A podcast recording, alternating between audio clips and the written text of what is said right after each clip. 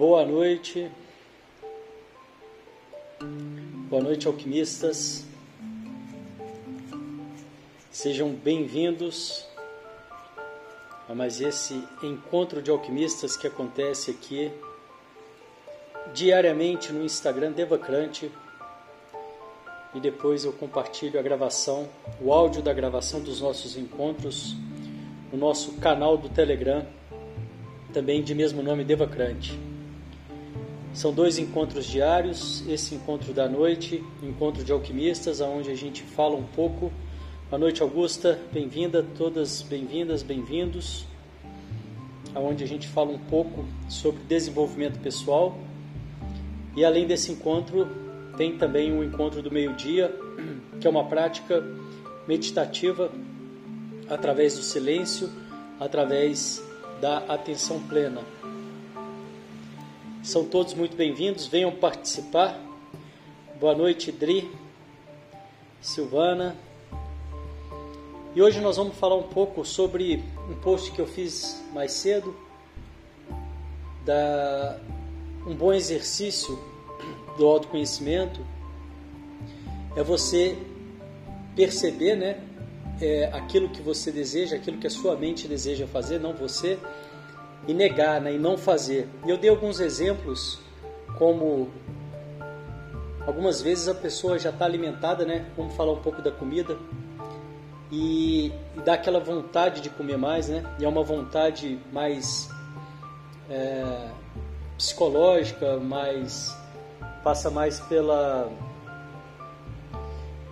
pela questão é, mais por um, por um aconchego do que de fato por uma alimentação, né, por, do que de fato por se alimentar. E esse é um bom exercício quando isso acontece, quando isso acontecer, você não se não, não, não comer, né? Você simplesmente observar a sua vontade de comer e como se fosse uma pessoa de fora e não comer e observar o que, que acontece, né? O que, que dali acontece, né? É, esse é um exercício de autoconhecimento, né? É muito o que a gente faz também na meditação da atenção, da atenção plena, quando a gente começa a observar a nossa mente. E tudo isso vai fortalecendo essa possibilidade de você se distanciar da sua mente, de você perceber que você não é a sua mente. Isso é libertador, isso traz várias possibilidades de cura, de evolução, de desenvolvimento. Outra possibilidade é quando por exemplo, você é, né, combinou com você mesmo de fazer uma atividade, uma atividade física, ou enfim, qualquer coisa, e na hora de fazer você começa a procrastinar, você percebe que, é, que você está enrolando, né, que você, por algum motivo, não está é, cumprindo com aquilo que você mesmo né, se dispôs a fazer, e aí você vai e mesmo, né, a, apesar dessa procrastinação, você vai e não escuta a sua mente, né? Existe uma técnica que eu já compartilhei aqui algumas vezes, uma técnica muito simples, você conta de 5 para trás, 5, 4, 3, 2, 1 e vai, e faz. Mesmo sem querer, né? Quem não quer não é você, quem não quer é sua mente. E mais uma vez fazendo isso, você consegue se distanciar da sua mente, você consegue perceber. E fazendo isso conscientemente é interessante também para depois você observar o que que isso vai gerando.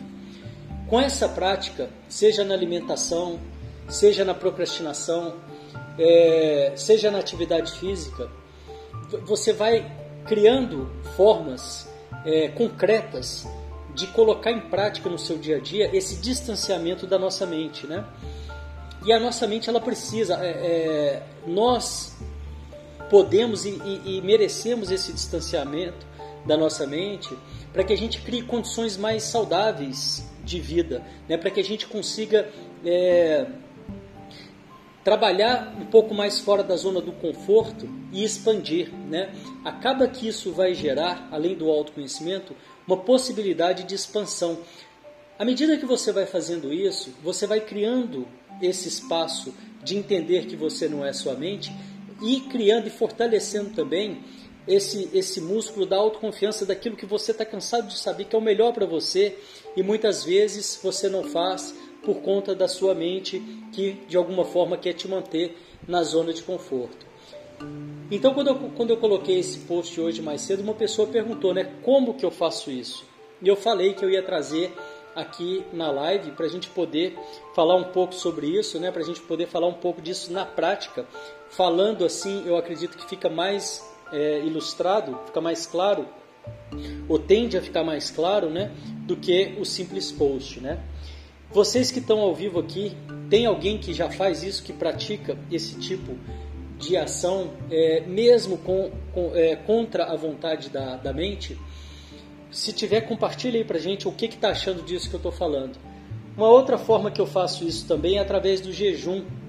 Eu não estou dizendo para vocês fazerem jejum, eu acho que isso é um, é, um, é um, outro trabalho de autoconhecimento que cada pessoa deve fazer dentro das suas condições, dentro das suas possibilidades, e isso é muito individual. Então eu, eu não, não teria como falar faça ou não faça.